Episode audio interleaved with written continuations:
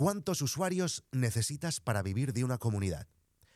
Un término muy utilizado últimamente es el de comunidad mínima viable.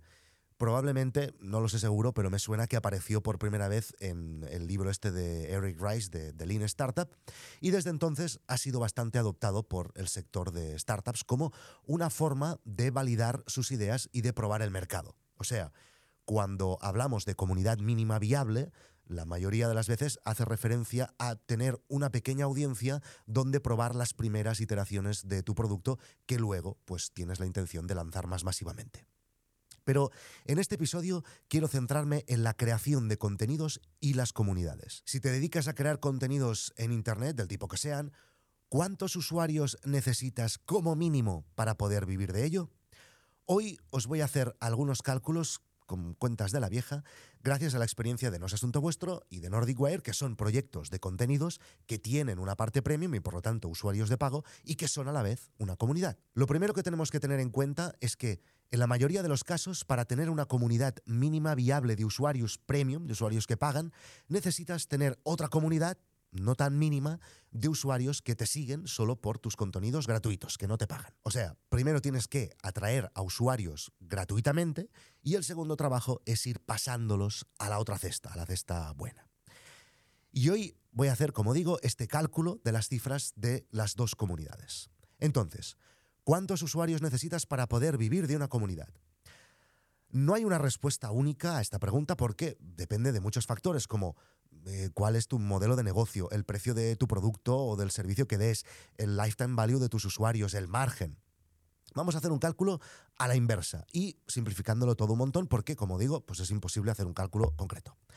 Vamos a imaginar que en tu caso, para vivir, necesitas 2.500 euros al mes. 2.500 euros que pasarán de tu cuenta de tu empresa a tu cuenta personal cada mes para tus cosas tenemos que calcular que el Estado, sumándolo todo y a rasgos generales, te va a robar un 50% de todo lo que factures.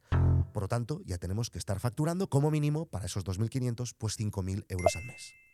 Luego tenemos que calcular todos los otros gastos que nos va a conllevar nuestro proyecto, pues encargos a otros freelancers, herramientas, servicios, infraestructura, alquileres. Vamos a imaginar que, por ejemplo, todo esto nos supone una inversión de un 40% de lo facturado pero después de impuestos. Así que tendríamos que facturar unos 9.000 euros al mes, menos el 50% de los impuestos, 4.500, menos el 40% de la inversión, nos quedan 2.700 euros al mes. 2.500 nos los pasamos a nuestra cuenta personal, nos sobran 200 pues para papitas. 9.000 euros al mes. Si, por ejemplo, tu producto premium son 10 euros al mes, como por ejemplo no es asunto vuestro, 10 euros al mes por usuario, necesitas 900 usuarios de pago. ¿Y qué comunidad en abierto necesitas para conseguir 900 usuarios de pago? Pues considerando que la conversión siempre ronda entre el 1 y el 2%, en el mejor de los casos vas a necesitar una audiencia en abierto de entre 50 y 100 mil personas. Yo creo que a partir de aquí podéis hacer vuestros cálculos y vuestros números y tranquilos, sobre todo el mensaje es que se puede. Y una manera fantástica de crear una comunidad es un podcast y la mejor herramienta de podcasting es Zencaster, que patrocina este episodio.